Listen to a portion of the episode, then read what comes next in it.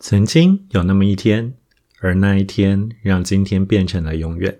欢迎收听《永远的一天》（The Day and Today）。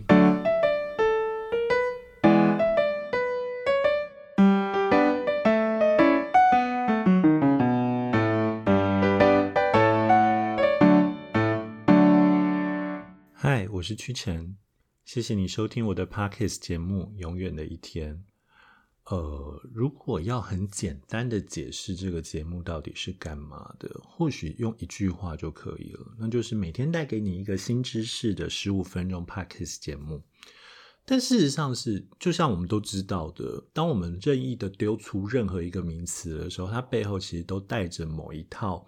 你对这个世界的理解系统，我并没有意图讲的很困难或很复杂。但举个例子来讲好了，它很漂亮这件事情，漂亮其实涉及到呃文化，涉及到呃传播媒介，涉及到各种东西的标准哦。所以当我们丢出一个词语的时候，它其实背后有着相当强烈的某些限定的意义存在。那我刚刚讲了嘛，就是每天带给你一个新知识的十五分钟 podcast 节目，但这其实每一个细就都可以讨论为什么。第一个当然是每天，就是呃，podcast 是一个随选随听的节目。换句话说，它跟广播不太一样的地方是，它并不需要每天守在收音机前面，在固定的时间一定要听到它，因为。当你听不到之后，接下来就可能再也听不到了。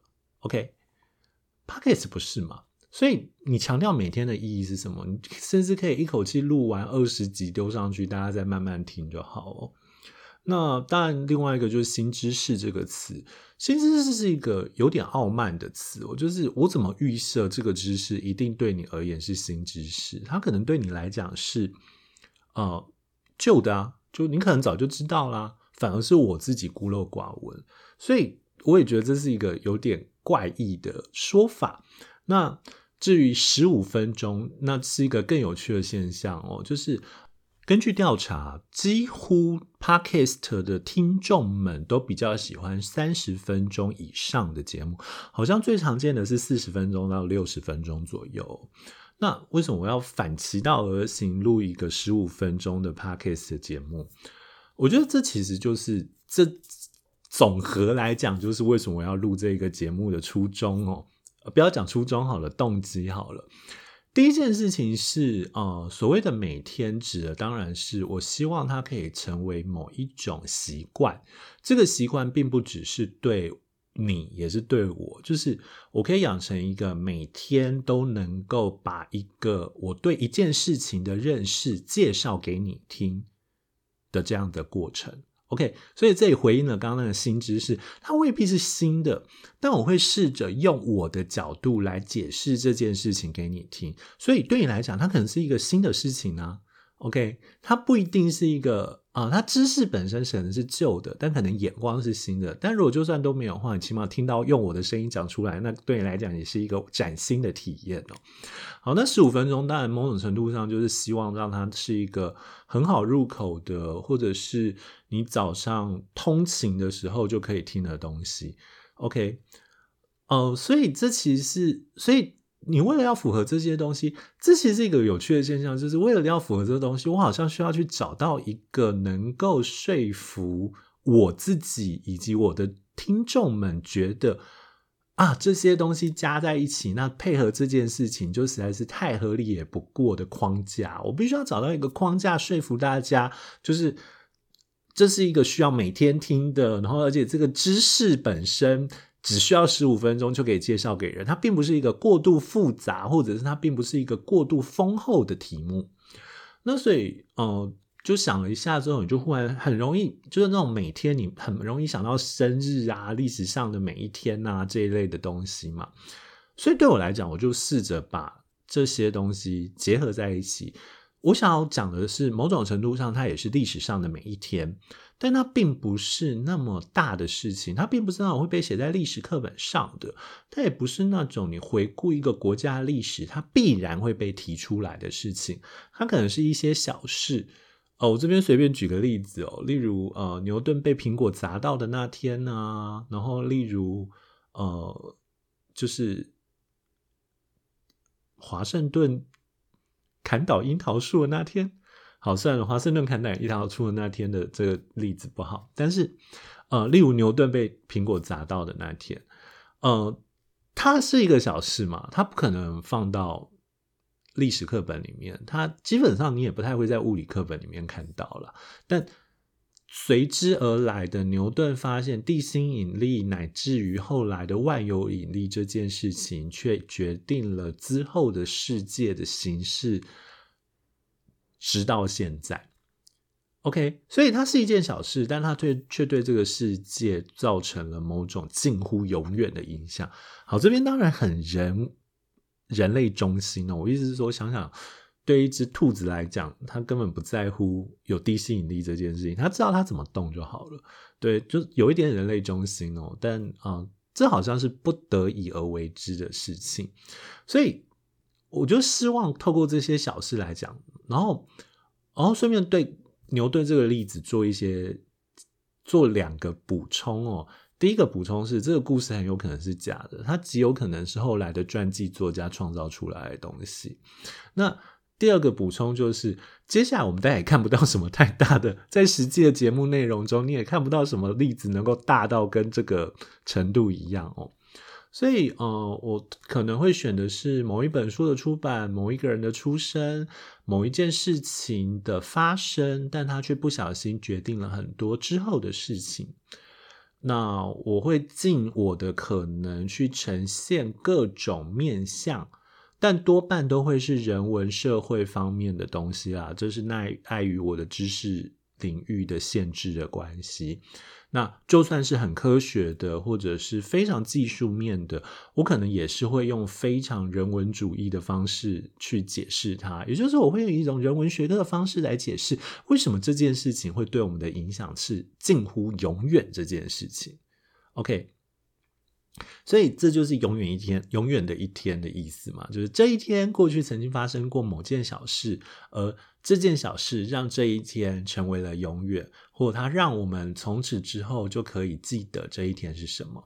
好，所以这是一个日更的节目，我就是它每天更新，然后每天更新都会在每天早上的六点半更新哦。为什么那么早呢？有几个原因啦，一个原因是因为。呃，好像可以变成，例如有人要通勤的时候听啊，或者是什么，然后或者是老师早自习的时候也可以放给学生听之类的。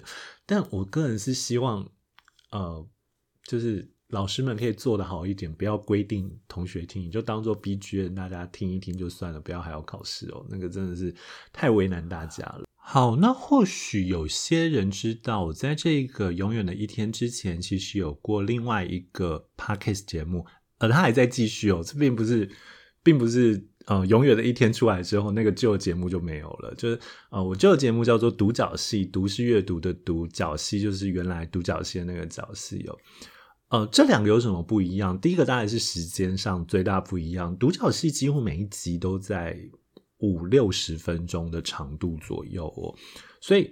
他可以很认真的、很仔细的去爬书一个东西，或去理解一件事情的发生等等的。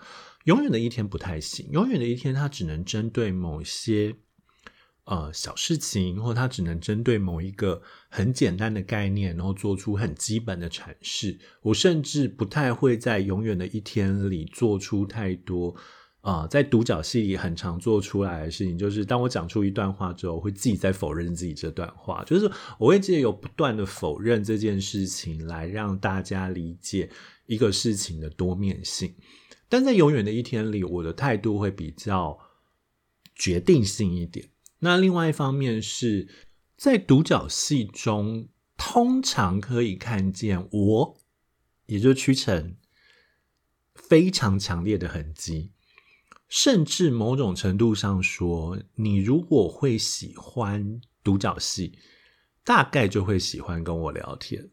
那你如果讨厌独角戏这个节目，你大概就会觉得我这个人很讨人厌。就是独角戏跟我的关系有点太接近了。